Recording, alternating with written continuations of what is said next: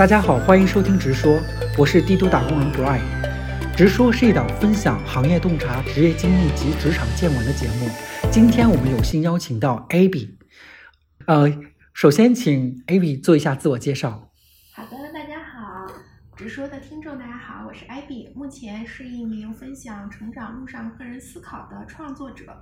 也是一位为他人解惑、解答事业困惑、人生发展、天赋探寻、亲密关系的一个咨询师，目前已经服务了六百多号人了。在此之前呢，我是 To B SaaS 的产品商业化的负责人，过去十多年一直从事于 IT 软件服务领域，一直做的是 To B 的这个方向。Baby，然后可以跟大家简单介绍一下，就是呃，你毕业至今的一个职业发展路径吗？嗯，好的，我觉得可以从三个角度来进进行介绍吧。我的大的好，第一个就是我。大的行业没有变化，我一直都是在 to B IT 的一个软件领域，然后之前可能是传统 IT，后来是偏 SaaS，然后剩下是三个角度来介绍。第一个就是我职位的变化，我从销售，然后做到市场，做到了市场的一号位，然后又开始做了呃战略，然后又负责了商业化，这是职位的一个变化。嗯，然后是公司的一个发展阶段的变化，我经历了就是公司的。呃，初创期，然后呃，产品的这种探索，然后验证期，然后经历了它增长期，也经历过规模化期，就在不同的公司。然后第三个其实是公司性质，我经历过台企，然后五百强的美企。就解释一下 SaaS 到底是什么吗？嗯，其实简单一点来去解释的话。就是我们现在可能过去几年大家对 SaaS 的感触不没有那么强，现在的话其实就是云端服提供服务的一个软件，就是在应用方面的。比如说大家如果都是职场人的话，你们的薪资的计算或者是考勤打卡，其实都是通过 SaaS 软件来实现的。然后你们在内部进行沟通的 IM 也是 SaaS 软件，甚至说你们在呃报销的过程中，很多有的也都是通过都是无纸化办公了嘛，也是通过软件来进行的。然后这些可能大家会更更有感触一些。如果是销售人员的话，可能每天的拜访记录也要进行更新，这些也都是通过软件来形成的。这些软件基本上都是 SaaS 服务，都是它的核心其实在于呃云端提供服务。然后多端信息进行同步，就比如说 Web 端，然后 PC 端，然后这些都能进行同步。嗯，偏 To B 的性质会多一些，当然 To C 的也可以啊。To C 只要是现在好像大家理解为只要是订阅制的话，都能理解为是 SaaS 服务了。嗯，我跟大家解释清楚，现在大家应该就能理解到 SaaS 具体是啥了。其实就是我们日常生活当中跟我们息息相关的，然后只要是。提供订阅制服务的这样的一些呃平台也好，或者说这样的一些呃工具型的呃呃产研也好，他们其实都是本质上都属于那种 SaaS 公司。那我想就是接下来的问题，就想问一下，一开始就进入这个行业的嘛，还是说其实是有一个呃路径的转换？OK。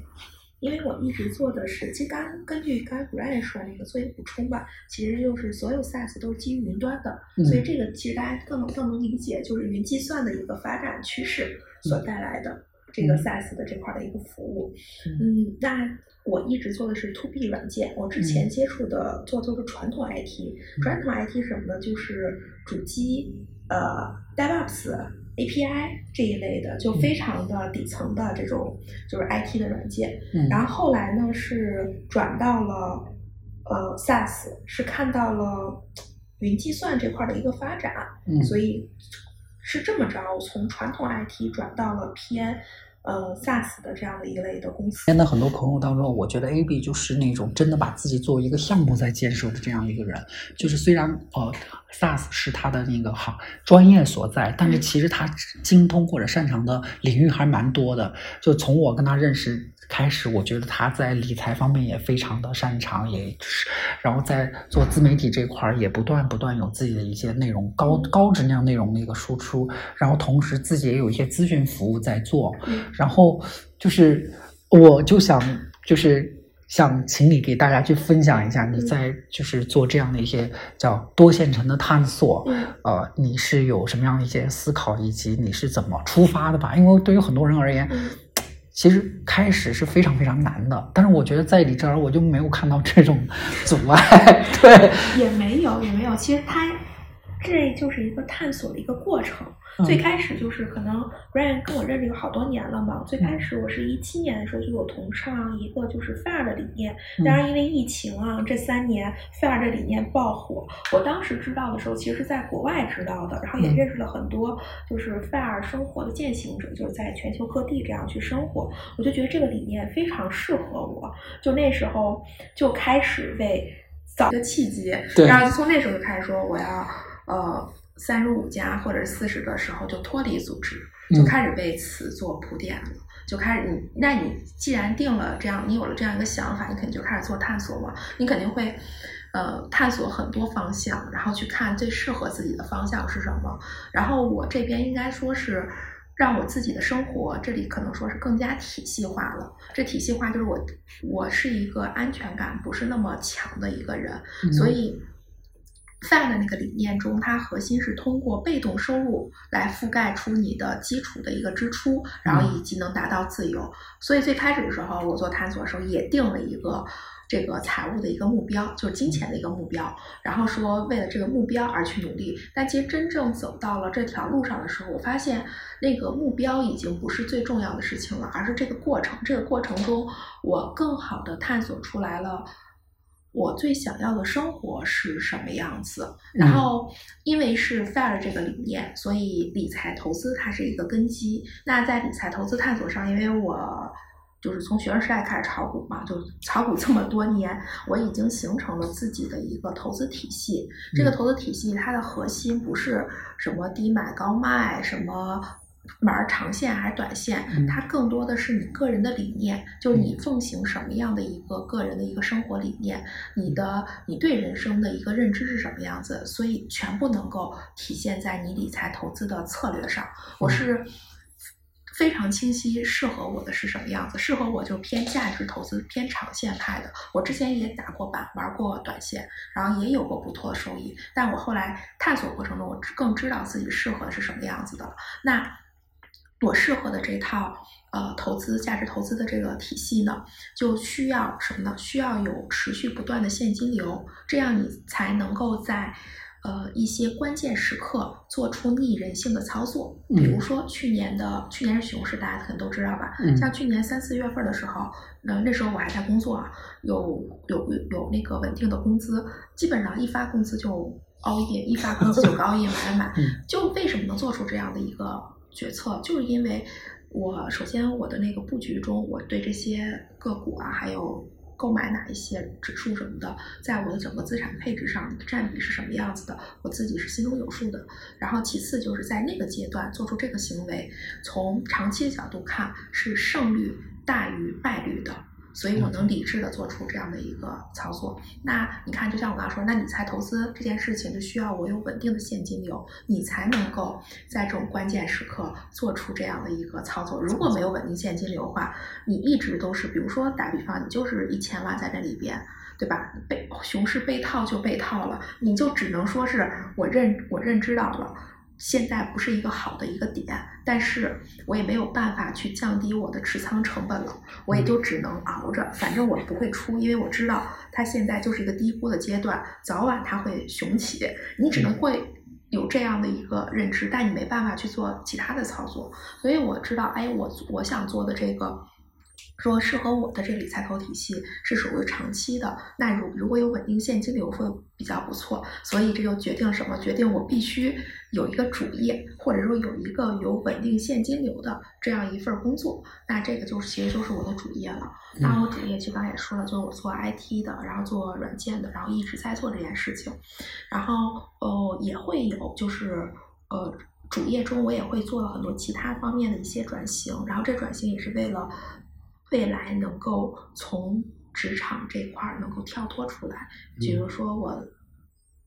决策出我不做市场，这个职位，不做市场这一号位，然后这个决策，然后去做可更多其他的一些职位，然后这样子的话能够补充我在整个商业化闭环中的全视角，所以我应该属于少有的在。整个产品商业化，就销售、市场、战略、产品这些全部都设计过的这样的一个人，所以我能够有你亲身实践跟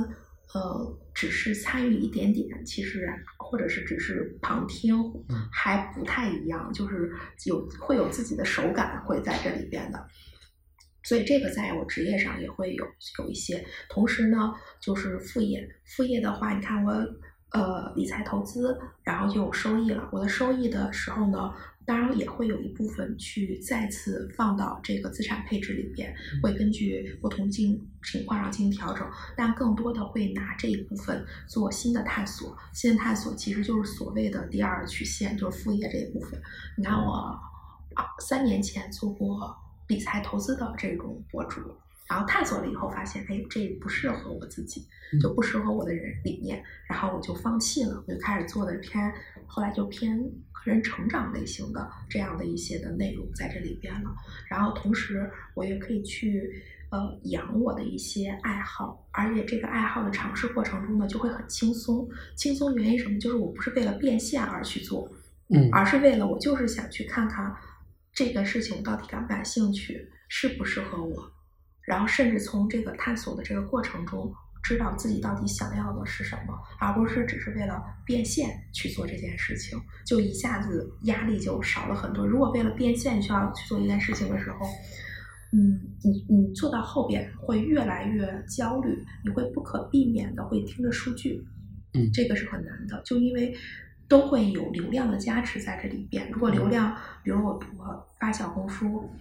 上一次是个爆款，然后这一次一下子发现，哎，怎么发了一个小时，阅读量才几百，是不是被限流了？我是不是关键词，对吧？就你肯定会有这样的一些想法，就其实是很难避免的，嗯。了解，我就是我会有一个感觉，我就刚才通过你的回答，我觉得就是你真的是把你人生的这个飞轮效应给驱动起来了。就比如说你有一个主业，主业为你提供现金流，然后你其实最开始理财作为你的一个兴趣爱好也好，或者说你本身为了实现更大的一个发小的目标也好，然后其实你在深入的研究这个，深入的研究这个之后，你同时还可以再去作为一个自媒体创作者，然后把相关的经验输出出来。本身其实就像，就是它本身就是有一个叫叫飞轮在里面的嘛，就它不断不断的驱动有内容输出，然后面，然后内容，就就这一块儿就整个就驱动出来。其实这个本身就是呃，暂且不管它的那个收入几何吧，我觉得本身其实这个呃也是对于很多现在的。就是职场人而言吧，尤其面临三十五岁那个什么所谓的这样的一些焦虑的职场而言，也是非常有借鉴意义的。对，关于就发芽这块，自己的一些个人的一些，就是这些年实践的一些呃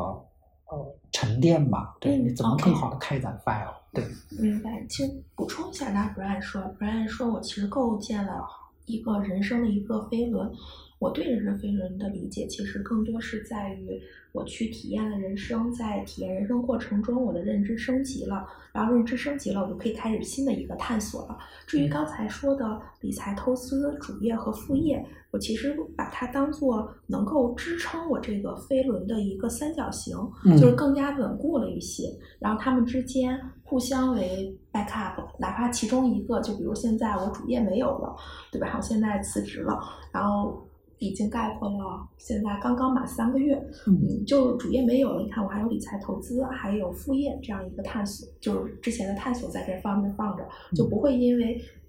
一一个呃，就是一个支一个支点没有了，其他支点就完全散掉了。对，其实对于很多那个在都市里面的人而言，就是手停口停是我们最大的一个障碍。很多人他们其实都想去开启这方面的一些尝试，但是他们其实。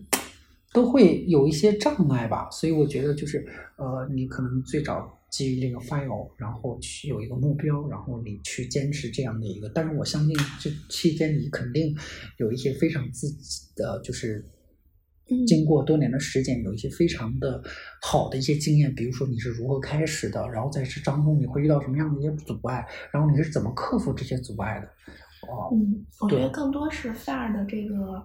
呃生活让我知道我想过的生活是什么，就 FAIR 这个理念让我更加知道我想过的生活是什么，这是在 FAIR 的探索过程中最大的一个收获。嗯。就是，嗯，过去可能就像我刚刚说的，我过去对 FAIR 这块儿其实定了一个财务目标的，然后这个财务目标事实上也没有完成，嗯。但基本上每隔两三年，我发现我对这个财务目标是砍半儿的，就发现不需要之前那个目标了，嗯。我现在需要过去的一半的一个就是财，嗯对对，这个现对是的，然后我就可以能够实现自由了，是因为你对自己到底想要的生活的清晰度越来越高了。嗯了解了解，对，是这样子。然后基本上每隔两三年，我对这块儿的需求就快砍半儿，快砍半儿。然后也就是，我现在没有达到最开始我定的那个目标金额，但现在其实就完全可以任性的做一些选择了。所以反而就是有自由的选择权。了解，对，当然那个在那前提确实是有一定财富的积累的，因为财富是自由的赎身券嘛。对，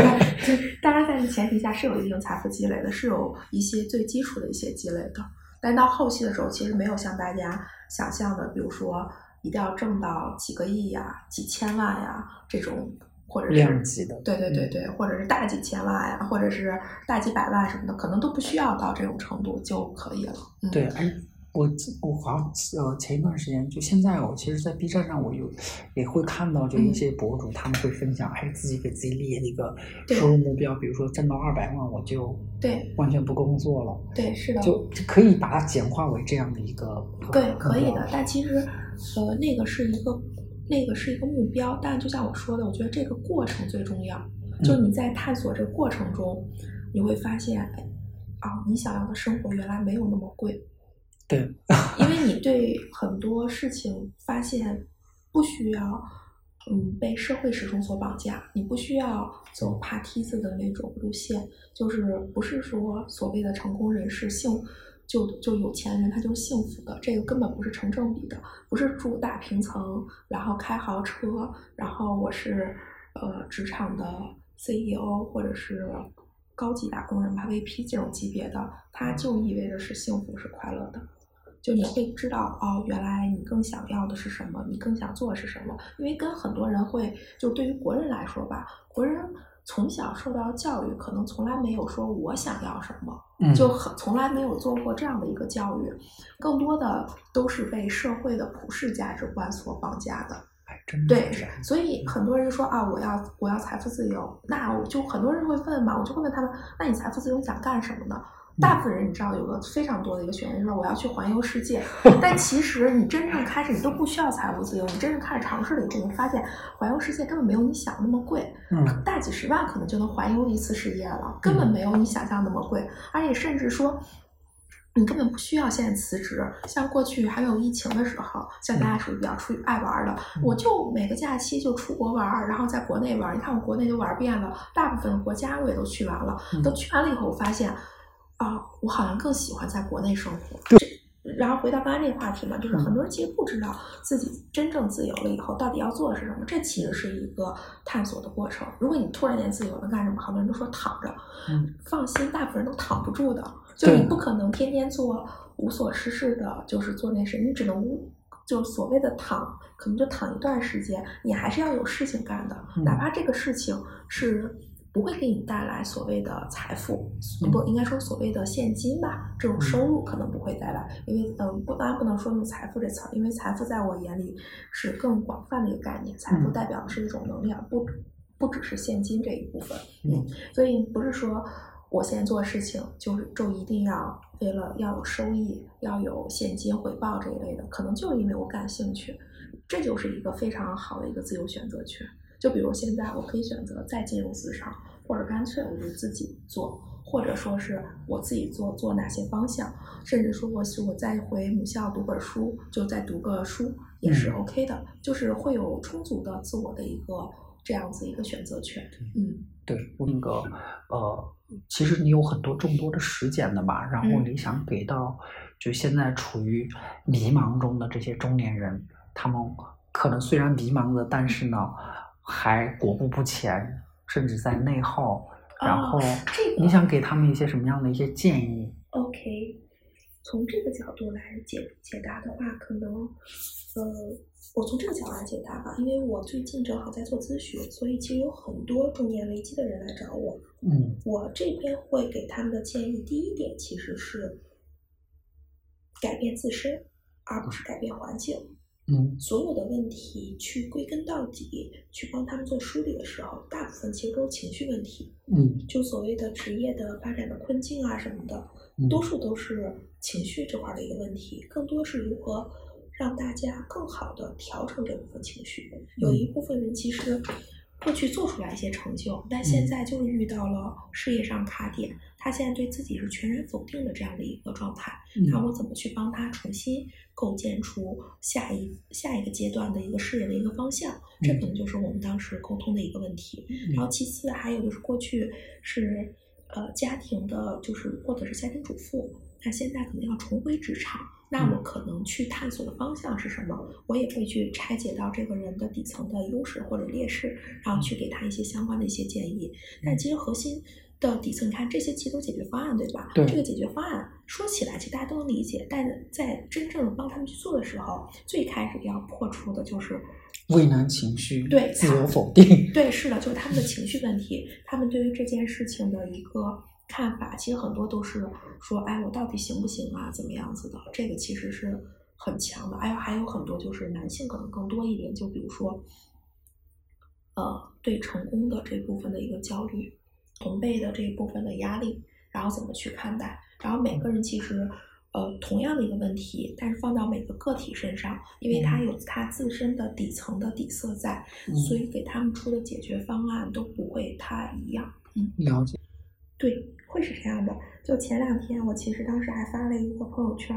说我因为年后咨询了就不少中年男士，所谓的中年危机这些人，然后因为是男性找我做咨询，我还说因为跟他们提供的咨询服务与他们深深共情以后，我现在无比同情中国男性，就真的就相比女性来说觉醒太晚了，就他们很多都被那种责任。当然，这是还是属于大家眼里的好男人，就对责任所绑架的，就是他们可能都没有为自己活，真正活过，就是为了孩子、为了老婆而活。然后现在因为大环境不好，比如说举个例子，呃，过去他是在外的，主要是家庭家庭的这个现金流的主要的一个贡献方，然后。呃，老婆就在家专心的，就是照顾孩子，对，是这样子的。然后这三年呢，因为大环境的不好呢，他也遇到了很多的压力，无论是职场人还是自己干的，压力都不小，都多少压力。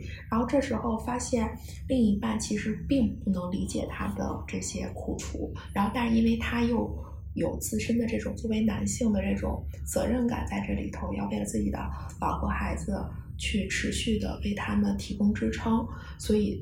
带来这种内耗就会非常大，嗯，所以很多男性，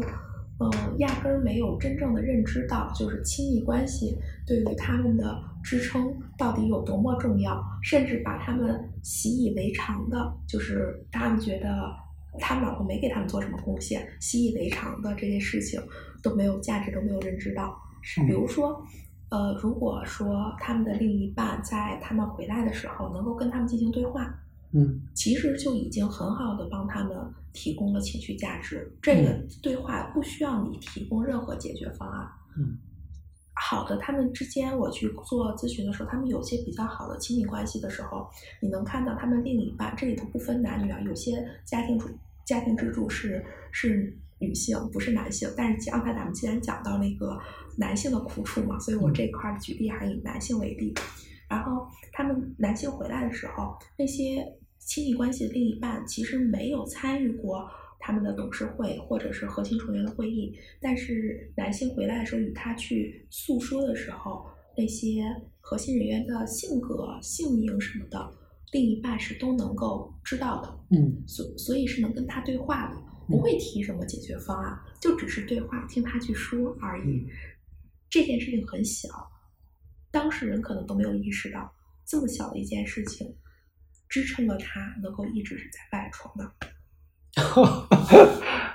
为什么呢？是因为他在家这个环境中充分得到了释放和支持。嗯，就舒展的吧。对我觉得就是一段那个有价值的关系，它肯定是呃滋养，得到滋养的，然后本身自己在这个里面也是舒适自舒展的。对，其实就是所谓的情绪价值的一个支撑。只是说很多时候他们太，大部分男性觉得太理所应当，嗯，就没有完全的认知到在这一部分的一个价值。了解了解。对，有些男性来找我做咨询的时候，表面上是事业问题，嗯然后我帮他去做梳理、深拉、深拉，最后我忍不住问了一下关于就是亲密关系的发现其实亲密关系这块问题更大。嗯，嗯，其实可能这个聊的有点远哦。其实有时候就是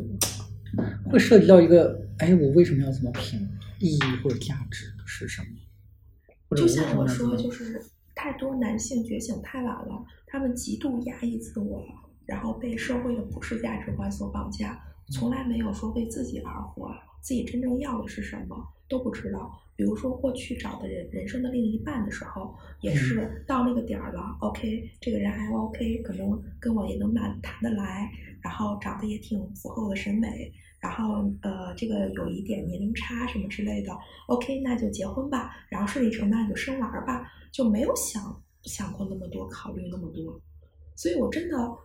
然后他们这些苦楚是不能跟另一半说的，嗯好的好的话，就刚才我说，他已经建立了一个这种呃支撑体系、这种沟通的这种语境、这种环境下，还能去诉说。大部分其实根本没有，他们很难跟另一半去倾诉，然后跟自己的哥们儿，有的时候也不能说太多。对，对，因为要在各面前呈现都是好的那一面，其实也很难去说，他就能他就无限的自己在自我压抑的这种状态中，所以我说真的，我挺同情现中国男性的，现在都讲究那个女性主义、轻女性主义，讲究的是。女性拥有自主选择权是一种平等。其实女性主义推崇其实是对男性是好的那一面，是让他们摆脱这种束缚、这种枷锁。对，只不过大部分男性可能是觉得以为是女权。对，是对抗，是这种对嗯，但其实更多是大家对于这种自我压抑的这种冲破吧，这种束缚，嗯，对对，这一块儿的确是这样的咨。询或者是个人的呃对生涯咨询，对生涯咨询也不太一样，因为可能就是你看我我能解决问题就什么一第一就是我的之前的工作经历，就刚刚也前期也介绍会比较丰富一些，嗯然后各种公司是性质，然后公司的规模，然后我自己在不同岗位都有做过，然后也有负也做到了一号位这样的一个位置。那因为有这个背景在，所以会有一些就是偏职业咨询的在这里边，但职业咨询这个范畴也会比较大，这里头又会涉及到他们，哎，比如说要不要创业，然后创业卡点，因为我自己也创过业，然后也失败过，所以也有会很多是创业的人来去找我，然后比如要不要创业，然后创业现在卡点，还有原来说什么事业方向，然后以及说我现在还是比较荡，我我下一个要从从起就从零开始的要去找一个事业方向，或者是我自己的天赋到底是什么。其实更多是在这一部分，或者说个人的一个探索、个人成长吧，我把它偏这方面，职业可能只是其中之一，这里头也会涉及像亲密关系啊这一类的。然后我跟心理咨询不太一样，是心理咨询，当然心理咨询分不同流派，嗯我们说最普世这些，像什么精神分析啊什么这些，是不会提建议的，因为就像就是不然刚刚说的，在心理咨询上。他会觉得个人就是咨询师，他的那个心理咨询师的观点也会比较片面，嗯不能把这个片面传达给对方，更多的是引导他人去发现自己到底真实真实。对对对对，然后这个，我个人不是说不认同，可就是我尝试的过程中发现我更适合的方向就是，呃，我会通过一些术数啊，就是命理这些，我会知道这个人底层，然后我跟他讲的时候不会讲那些神人道的东西，我只知道他的性格，他的人生的叙事风格是什么样子的，然后他现在面临当下这问题，大概是源于什么。啊，就我就能大概清晰了。清晰了以后呢，我会帮他进行疏导，然后提供一些我个人的一些视角的补充或者是建议。我是是提供建议那一方，所以跟心理咨询还不太一样。心理，然后这里头也会分，我也有接接过那些 case，那些 case 中可能，嗯，我的过程中不要说建议了，头一两次可能都是需要做情绪梳理的。嗯大部分人找我可能，嗯，就是阶段性的一次，是最多两次就搞定了，就是他的问题非常的明确。嗯就比如说是职业的这个问题嗯，然后差不多一次到两次，也就是两个小时就能搞定了，就直接就给他提供了。他呃完全能够接纳这部分的话，短期之内不会有太多的疑惑，更多是你自己去实践去尝试，然后从这个过程中看。会会不会有新的一个认知？然后只有很少一部分呢，就跟心理咨询会有点像，就是最开始其实是先要做情绪这一部分的一个疏导对一个疏导，就是我先要帮他把情绪真正释放出来，然后甚至说通过这个情绪的一个疏导，我们之间的信任感会更紧密一些。因为有些来访者是我多年的读者，就比如公众号或者我那个专属的那个呃，就是专栏，就付费专栏里头的读者，所以是有信任感，他们对我有熟悉感。有些不是。所以有些时候还是需要有一部分就是建立信任感的这个过程。那对于这种来访者，我就会说：“我说你这个问题一次可能解决不了，我们可能给要两次或者是三次。嗯，跟心理咨询不太一样，心理咨询可能要长期，然后才才能这样子。对对对对，心理咨询的话，就像我刚才说，我们区别是他不会提建议，我是会提供建议的。其次就是心理咨询，有些人科班出身，他是没有进没有真正在职场上待过待过的嗯。我这是工作了十四年，就是属于啊。怎么说老油条了吧？各种能经历的都经历了，而且我也属于这种已经经历算比较丰富的，所以可能跟很多职场人来说的话，会更有共鸣一些。对他们会能提供一些更具体的一些举措，尤其是如果对方又是做 IT 的，那基本上涉及 IT 的这些各个各个职位，我多少都涉及过，所以我可能提的建议会更具体，会根据他说你现在可能要积累的是哪一部分能力，你现在在这家公司。现在不是跳槽的时机，因为你在这家公司这部分能力根本都没有做提升。为你的长期来说的话，呃，这个能力其实很有必要的。你不如在这段时间再把这个能力提升。你去下一份工作的话，不止不会有能力方面的这个这个这个这这个差距仍然在，同时你还要重新建立新的新认知，还不如现在这家公司先把这部分。那我可能先让他做一个转念，做一个调整，就是你你先要能接接纳目前公司就现在这个公司的这个状态，然后。不起情绪的去做新的这种尝试，对对啊，这可能是我跟心理咨询不太一样的。然后我跟普通咨询还不太一样的，我确实运用了术数，就是运用了命理这些术数。然后我跟做是命理那些还不太一样的，就是他们可能 就是他们可能会呃，他们还有其他类产品，所以他们也会出有些人可能会更偏江湖的这种性质。然后我不太一样，我其实把命理就当做一个工具，我不会给你们下强，我甚至会说命理的底层就是大数据，就是统计学，嗯这个讲究就是概率，这个概率不是百分百会发生的。我们只是通过它更好的认知自己，它只是让我们更好认知自己，更好的去为接下来的我们的发展方向也好去做储备，然后做调整，就是做心态这种一个调整的而已，不需要被它所限。哪怕我帮你看了以后，确实这个结果不是好，不是一个你期望的的那个结果，那又如何呢？就是你其实不是说完全不能改变的，就是我的心态还是这样的一个心态，就是转念，就是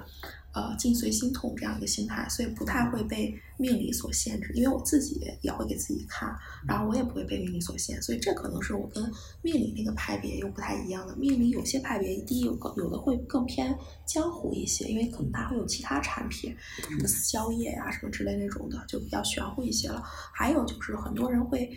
把这个讲究的更绝对性一些，我是不会的。我是觉得它本身就是一个底层就是大数据，就是统计学，所有的这些都是概率啊，就不需要被它所限。甚至所谓的优势和劣势，我也都会跟大家说，没有绝对的优势和劣势，都是相对的。你的优势，我都会说，在不同场景下就会变成劣势。我帮他们做梳理的时候，都会这样子，都会说你好的这一面，那不好的一面是什么？那相对劣势就不足那一面是什么样子？但这些也是可以通过技巧进行提升的，也不需要被它所限。这可能是我跟命理他们又不太一样的地方。我可能是，呃，过去我自我探索运用了这么多工具了以后，我自己通过自身的实践，然后形成了一套自己的理论体系。对，是的，这种方式然后去做的，就是这里头运用了命理，因为用命理的话。比心理咨询好的一点是什么呢？就是非常快的，可能就能发现，对，就抓住这个人卡点，就可能有的我一点，尤其这个人状态现在不是焦虑或者是抑郁的那种状态啊，就情绪状态相对还偏稳的那种，就一抓他是大家有工作了，又不是那种学生，多数都是工作了过的，所以一抓就能。他们就知道哦，确实，这个我现在的核心的一个问题是什么样子。我也跟他说，你这核心问题就可能就是你的终身课题，不是一次两次就能解决的。你可能现在我们认知到了以后，当下我们通过什么方式然后进行缓解，然后未来你提升自己的觉察，然后去突破它就 OK 了。有些。状态好的人，可能找我就聊一两次，可能未来就不用找了。所以这这也是我特别喜欢的地方。就我跟做心理咨询不一样，心理咨询有的他不是会让你买长期的、长期的这种嘛，对吧？其实我我特别希望，当然这也可能是我的一个课题了。我现在也在突破它，就已经已经突破它了。就是特别希望来找我的来访者，通过我的一次或两次咨询，他就不用再找我了，因为这件事情真的解决了。啊，我会很希很希望这样。当然，我会知道，就是我自己也会做课题分离，就是我能大家面临像比如事业方向这些，不是我艾比能够提供最正确答案的，这些答案都得需要自己进行探索。我可能只是今天跟我聊，我帮你做了次梳理，补充了一些新的视角什么的而已。嗯，了解。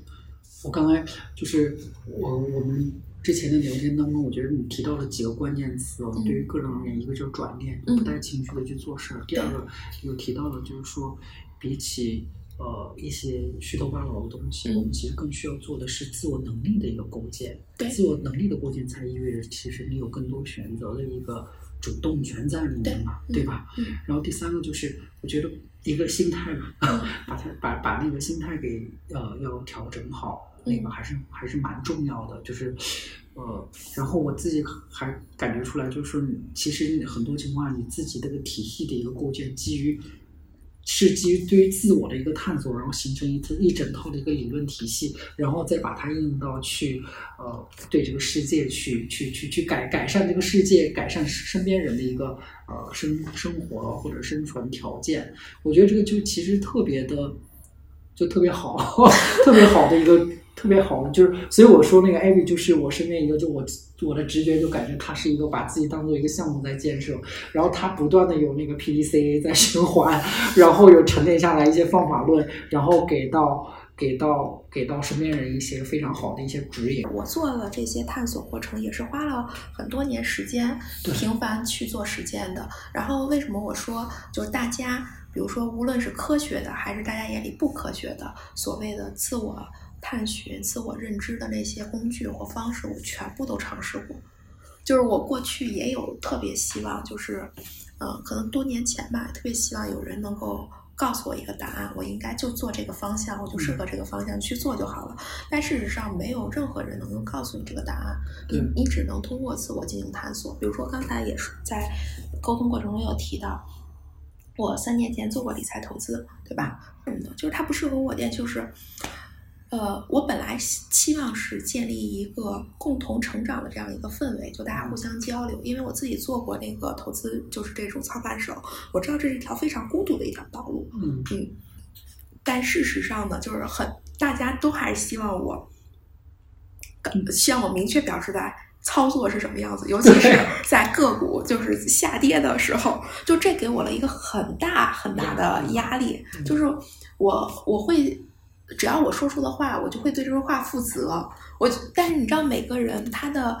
理念其实不一样的，然后以及他在这这笔投资上的，在他整体的这个资产中的配比也是不一样的，他能够承承担的风险的损失也是不一样的，所以真的每个人的投资策略都是不同的。就我我本来以为说我给大家只要大家去看我的逻辑就好了，然而事实上，就真正到那时候，大家都希望我能告诉他们结果，就是我应该怎么怎么做。时叔就问我，哎，艾比，这个这只股你还拿着吗？这只股。什么时候应该卖更合适呢？然后怎么样怎么样子？就这个会给我很大的压力，就是呃说好听点，就是我道德感比较高，不想割韭菜。说的那个很直白点，其实是我个人的课题，就我给自己的这个压力感也会比较强，所以这个我就发现这不是我想做的一个尝试。然后我做 to C 的，就偏咨询这个事情，从四年前就开始做了。然后之前也做过公益的，比如说给一些学生啊，就是刚毕业学生做呀，然后那个或者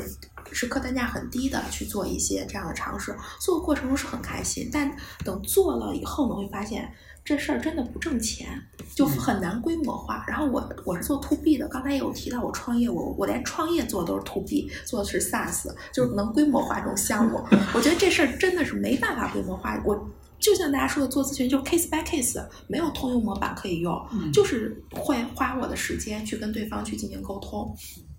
然后为什么我现在会坚定，我未来肯定会做这件事情？只不过这件事情可能在我整个呃就是职业事业发展方向中的占比可能是不同阶段占比不一，但我会一直做这件事情，是通过这么多年尝试，我非常。喜欢这件事情，对，非常喜欢，非常认真，就是助人这件事情，真的是一件非常有幸福感和快乐感、获得感，对，还有价值感的一件事情。尤其是你知道，我的来访者，我你都不需要问他的当时那个反馈，你都能通过你们的对话，你就知道这今天的沟通对他的价值有没有。有的来访者就是情绪比较外露的，会当场就说：“艾比，你是我的光。” 哇塞，就是艾比是我人生导师。他说：“艾比，你你做这件事情有多么多么对我有什么价值？”然后我逢年过节经常收到这种小作文，还有有时候就是我的读者给我寄家乡特产，也没有什么多值钱东西，就是然后寄他们的一些小产品啊什么之类的，或者送我书啊什么之类的。就是 Brian 当主任点也触发了我想分享的一个点，就是呃，财富是一种能量。就过去我其实是有财富的卡点的，就是我也是那种。呃，我是很容易内耗的人，所以相对来说，就是我是规划派。就像这个 Brian 说，介绍我的是，他觉得我是按照一个体系在生活一样。对，对，就是我把所有事情都安排的井井有条，都非常有规划。所以你看，这样的人对于不确定性的接纳度就会相对比较低，因为有些事情超出了我的规划，所以就会有相对的就会有不安全感。我过去是通过金钱构建了这个不安全，会给我提供安全感。然后去让我感受到，嗯，我可能现在是一个安全的一个状态，所以我对金钱过去就是一个紧紧抓取的一个状态。那六七年前的时候，我突然认知到财富是一种能量。像刚才我为什么说我说有些时候是说现金流现而不是财富，因为财富是远远大于物物质上的那个金钱的，财富真的是一种能量。我在做这些事情的时候。呃，我这几年越来越感触，因为我现在是一个唯心主义者。先体验说一下，就是过去是个唯物主义者，过了三十变成唯心主义者了。我现在是个唯心主义者，我真的是能感受到我的一些所谓的好运，是因为我在做这种能量的一个就是传递所带来的。就是我做这些事情可能没给我带来实质上的财富，但。带来了，当然我个人的就是那种成就感、价值感，还有那种幸福感，这种其实已经是财富之一了。同时，我觉得还有一些好运是通过这些带来的。我跟很多人说，有些人不太能够接纳，这个其实就看人。有些人就非常能够接纳，我自己是特别有实际感触的。比如说，我理财投资打新股中签率就远远大于其他人，我觉得就来自于此。就有些时候有些事情，那个韭菜我没去割，我去。可能就是分享出去了，就把一些内容就分享出去。比如说那个二零年的时候，我当时打港美股打新，嗯，我当时就是做直播什么的，就把内容就分享过去了。嗯，然后好多我就知道有人拿我分享内容卖，嗯就是迷茫内耗，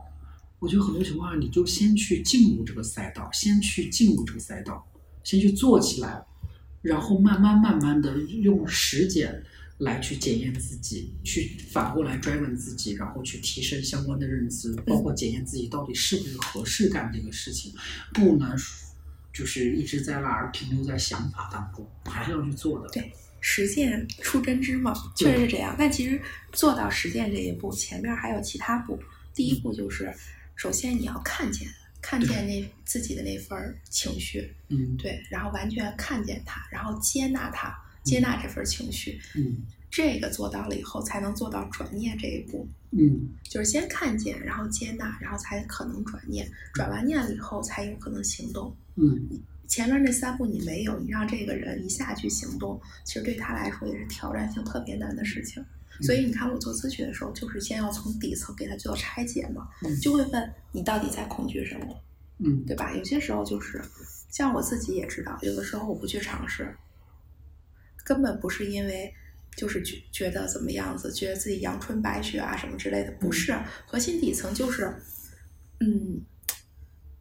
就是给自己了一个理由，就说啊，我不去尝试，所以我没有挣到这笔钱。其实我尝试了也不一定能挣到。对对对对对，我觉得反正就是呃，在自己的就是可接纳的一个，嗯，就是在自己人生的容错率之内吧。嗯我觉得其实做一些尝试没有什么错的。我我其实呃最近在读到了一本书，里面有一个有一个观点，我觉得还蛮好的。他就嗯讲到关于所谓的呃就是好运这个事情。嗯他说所谓的好运，更多的其实是一种跟命运进行赛跑。嗯，然后你进行是一个博概率的事情，就是比如说我通过不断不断的做事儿，我做了一百件事儿，嗯和你做十件事儿，嗯，那哪个概率更高？可能做了一百件事儿，那个嗯概率会更高。你也通过这一百件事儿，每个人其实都想说，哎，我可能很早就意识到我适合什么，然后我在这个里面持续的去进行一个积淀。对，但是这种人，这种幸运儿是少之又少，更多的其实我们还是要通过不断的去，呃，试错或者是尝试，然后找到适合自己的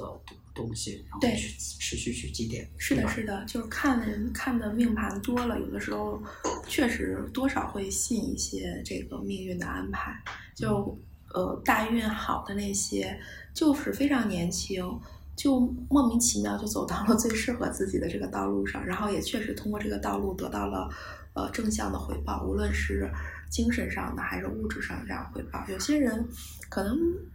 嗯，格局也挺好的，但是前那段时间就是很早期的时候，就是没有走到非常好的大运，他就需要经历一些坎坷。但其实那些坎坷，你要学会转念了以后，对于我来说，这就是一种另外一种财富。那他的抗打击性，它在市真实市场的这种存活率，也会比别人要嗯更更加高一些。嗯，因为早期，转念本质上其实呃不仅是念头的一个转换，嗯更多的可能是你自己要有一个呃情绪。我觉得就是提升自身的觉察吧。哦，提升自己的觉察。然后你就像我说，你首先先看见这件事。有些人可能都不认为自己在这个事上有问题。当然，作为咨询师，我我现在的接纳度和包容度会非常高。如果他不认为这有问题，我就会觉得 OK 是是可以的，不会觉得会强行的觉得啊你要进行改正什么。就像刚刚说，就是所谓的优势和劣势嘛，就是。他这个问题发挥到极致了，在某些情况下就变成的是优势。就有些人可能很自我，嗯但是，但是很多人就说你要不要调整一下？因为可能在亲密关系中什么会需要很多的，会遇到很多的卡点或障碍嘛。但是你知道，在事业上，很多人就靠了这份自我，靠这份执着，才 获得了这份事业上的成功。所以他就是相对的来去看。所以在我眼里，可能如果对方不认为这是个问题，那也就不需要调整。嗯。对，所以首先是你他认他自己看见自己这份这个是问题了，首先是看见，嗯然后才有可能接纳，然后再转念，转念就换一个角度。就像刚才 Brian 说好运，其实在我眼里现在就没有所谓的好运和差运之分，嗯就是你走走到了差运了，就所谓的差运的时候，只要我学会转念，可它不一定就是个差运。对对对，然后我也会，我也会转念呀，我也会选择。就比如说，我前一阵也会碰见卡点，就卡点就是如何能够哦，接纳就是收入的断崖式的下滑，这不是砍半儿的下滑，这可能是，对吧？这可能是连三分之一什么都达不到这种断崖式下滑。如果让自己，那我就会换一个角度去考虑嘛，就说，那我可能我前三十五年奋斗，就是为了让我现在能够不为这个焦虑，对，不为生存。存而发愁，能够更自由的做选择，就是为了做让我自己更开心，最起码是当下让我觉得更有价值感的事情，对吧？对我就是会换一个这个角度以后，你可能对这事情就更来更为接纳了。还有对于现在来说的话，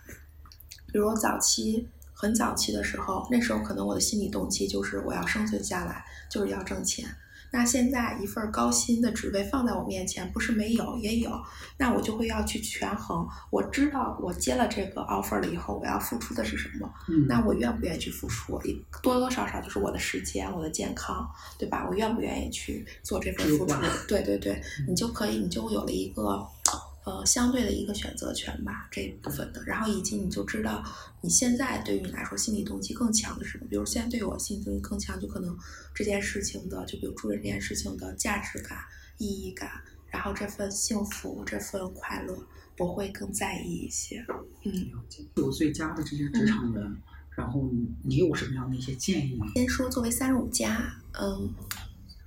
这么说吧，三十五危机，三十五加危机是客观存在的，我们不能逃避。那如何更好的去呃克服它呢？其实第一个，我觉得不分性别吧，就是建立好自己的核心的一个能力，然后建立好自己的核心体系、支持体系。比如说早期刚才我分享的那个，就是呃理财投资、主业、副业，那我觉得这是一个非常建立好的个人的一个飞轮效应。对对对，这是一个非常好的一个体系，而且这个体系其实也不是我自己原创或说出来的，只不过我们这些做个人 IP、所谓个人 IP 或者是个人的一些创业者，呃，不少人其实都是有统一的认知，都是认为这一条路是相对来说是很很可观可行的。啊，嗯大家也有不少人通过这个就是达到了自由自由的这样的一个状态，我觉得这个是比较好的。然后从除了这个角度以外，我刚刚说的那种核心的价值，呃，核心的这种呃，就是竞争力的话，就是刚才说，比如说像沟通这种核心的竞争力是什么样子的？就是你你比如说对于行业的深耕，一个行业，比如像 to B 的话，我觉得核心竞争力之一就是有行业的深耕，嗯就是行业 know how。你不懂一个行业，这个不是你。这个不是那个非常快速能学出来，真的是需要有有一些有几年这样的一个沉淀，以及这个行业中客户的这种真实的需求，同时你还可能在懂数据，然后你又懂战略，然后你就哎一下这个能力就变对，就变成综合。就像我，我为了打造我这个，就去从销售，你看我最开始做销售，从销售转到了市场，这一部分是我个人的一个选择。最后从市场又转到了就是产品商业化整个闭环这块儿这个角色的话，其实是为了构建我自己的核心的这个能力，因为我我会站在。你看产研的视角，我有战略视角，我都做过，我也有了。然后市场的消费做位置做了，这个视角也有了。然后销售业务自己也自己带过销售团队，然后这个视角也有了。就你你你对于这一部分你的价值链是贯通的。对，是的。然后你这个我觉得就是一个比较好的一个核心能力。然后其次还有一些比较通用的一些能力吧，通用的比如说像刚刚说的那种沟通，沟通中又分那种，呃。演讲的能力，然后嗯即兴的这种发挥的这样的一个能力，像我我就认为，可能我表达大家觉得还挺顺畅，因为我跟嗯呃，不然这个其实也算即兴对话。但其实我我每次复盘的时候，也会发现自己，比如说有些关键点没有更好的梳理出来呀，然后包括演讲的时候，就是煽动情绪的那种氛这种。也发挥的不是特别好啊，就是还是需要刻意练习。我觉得这个也是，然后包括向上管理，就沟通中也发有向上管理。这个向上管理其实是不是大家理解的所谓溜须拍马，更多的是你你是不是能够把关键点输出出来，嗯是不是能够更加结构化表达，能不能关键的抓取就是这些目标人他们关注的那些问题是什么，对吧？其实这些都是需可以进行练习的，而且是比较通用、可以迁移的，就是职业。职业上面，就我的观点嘛，就职业不需要规划，但其实能力是可以进行规划的。然后这些规划都是，这些都是可以迁移的。这种，这个其实，呃，是还有更针对女性的吧。女性的话，就鼓励大家向前一步，勇于承担更艰难的事情。因为对于我作为女性，嗯，其实，在不少时刻的时候，也会有自我怀疑、自我质疑，去说：“哎，我到底行不行啊？我是不是 OK 啊？”对。然后，但我发现男性不是如此的。就比如说，我三年前其实就有尝试做短视频，然后在镜头前去表达自己，然后我发现我自己做不到。就那时候我就觉得，哎呀，我觉得对我来说就太难了。这个。就那种自在能表达那种自信，然后以及说，呃，对于呃，就是 勇敢的去表达这件事情，我就觉得是挺有挑战的一件事情。当然，现在对我来说就没有什么了。可是三年前的时候，我发现很多男性根本没这卡点，他不会觉得自己说的不好，自己表达不好或怎么样子。因为我三年前的时候，我记着。我那时候还表去在不同的账号上，就有一次我是在抖音还哪里发了一个港股打新的，其实很专业的一个知识，然后底下就给我留言：“你洗头发了吗？” 哦，我真的这个 case 我让我记忆犹新，你知道吗？当然对我打击也不能打击吧，让我觉得很不舒服，就因为他会先关注你的外貌啊这些，就是我那时候还还没有突破这个卡点，就。但很多男性都不会有这样的顾虑，然后以及说这是一方面，还有一个就是，比如我做呃自媒体什么的，我就不会想最开始就要规模化或商业化到什么样程度，我更多可能是呃兴趣。对兴趣啊，然后自我把自己作为试验田，然后沉淀下来的经验，对自我表达的一个渠道吧，这种的。然后当然现在呃也有了其他各种意义，比如说因为自我表达跟很多人建立连接，然后让我有了一个被看见的一个感觉，就我的读者，所以我一般都不叫我那个关注我的人叫粉丝嘛，都需要我的读者。然后有些我都称为读者大大，有时候调侃起来，就是因为我真实的去表达自己。然后在这个过程中，有种被看见的感觉，这件事情就还挺治愈的。对对对对，就是一种互相就守望相助、互相陪伴的这样的一个过程。但很多男性不是啊，很多男性从最开始就跨往商业化、规模化卖课，然后这个角度去去，不太会有这样的质疑。嗯，但包括我在内的很多女性在最开始的时候都会有这样子的，所以我就会鼓励女性更加。更加自信一些，更加向前一些，勇于承担更难的事情，不要在这时刻不需要退缩。嗯嗯，就稍微忽然想到了，就是伟大的灵，伟大的灵魂都是雌雄同体的，就是既可以小处着眼，呃，着手，又可以大处着眼。对，是的。然后第三个，嗯，部分性别啊，第三个，第三个就是，呃，不要定义自己。当然，虽然说三十五加四十加危机是客观存在的事实，我们不能逃避，但我不需要被这个事情所定义。这怎么理解呢？其实像有的时候来找我做咨询的，有些是大厂的人嘛，然后大厂薪资高，但是就是一个螺丝钉，感觉做的事情没有价值感。我我就会从另外一个角度就去帮他去做疏解嘛，就说，呃，你认为你做事情没有价值感。然后只是你认为而已，我们但是我们可以重新去定义这件事情。确实，公司不要说你只是一个偏执行或者只是一个中层了，你哪怕是个高管，对于一个大型的企业来说，组织来说，都是螺丝钉，都是工具，这是很正常的。但是。企业把我们定义为工具，我们自己不需要把自己作为工具。嗯，我们完全可以出出自个人的一个角度，比如刚刚说，就是从我们长期的一个职业的一个发展或事业发展方向去看，我们就可以说，在大厂，我们其实可以积累的东西是什么，积累的能力是什么，我现在欠缺是什么，哪些东西，哪些能力我可以才能更好的发挥，你就有一种被为自己打工的一种感觉，这样子最起码从心态上，我觉得会更舒服一些。嗯嗯，不是被。Driven 的是自己主动去 driven 自己的，对，是的，是的，这其实我想说，你不需要被这个定义，不需要觉得三十五加我没做成什么事情。还有一个就是角度是什么？就是很多人就觉得同辈压力嘛，说三十五加了，我还没房没车，然后也不是什么高学历什么之类的，尤其是像咱们都是清北人，然后这种学校毕业的，对吧？就是你周围认识的人都很优秀，对吧？你这种同辈压力就会很强。对吧？你就会很强，但你其实也不需要被这个定义。就有些人，他成功可能就是在晚年。有些人，而且成功这件事情也是相对的。什么叫成功，对吧？嗯对吧？成功这词儿，什么叫成功？我们可以先把成功这词儿先做一个拆解，对吧？嗯，所以真的是不需要定义说三十五家一定要怎么样呀，四十家一定要怎么样，所谓成功人士怎么样怎么样，这其实都是社会普世价值观下的定义，你自己可以不用下这定义。比如说我现在觉得我能有自由的选择权，就是一件很幸福哎，的事情。我也特看重这个，